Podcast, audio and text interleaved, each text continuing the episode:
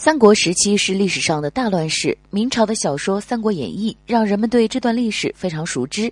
现如今，人们说到三国时的奇才，一定会有诸葛亮。从历史的角度来说，诸葛亮是一位非常稀有的谋士。除了诸葛亮之外，三国中还有很多媲美诸葛亮的谋士。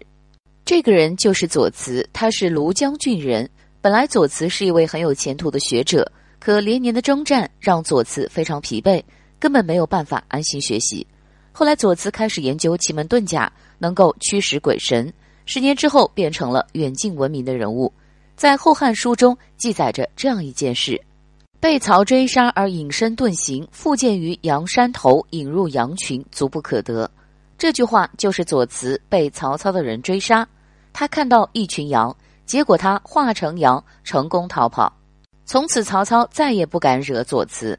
左慈不被曹操追杀之后，开始云游四海。成为了一个悠闲自得的人。当他走到孙策的地盘时，听说了孙策将一位术士给杀了，这让左慈对孙策很失望。于是左慈前去劝说孙策。听到左慈的劝说，孙策非常恼火，因为他平生最讨厌术士了。后来孙策派人追杀左慈，可是无论如何也追不到左慈，这让孙策十分震惊。从此，他对左慈非常敬重，不再反感术士了。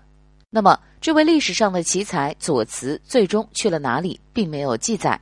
据说后来进入了深山，与炼制九转长生丹。不过，左慈的炼丹与秦始皇、汉武帝的炼丹应该是不一样的。根据《后汉书》中的记载，左慈可能活到了一百三十岁左右。活到这把年纪的左慈，看尽了人间冷暖，最终选择离去。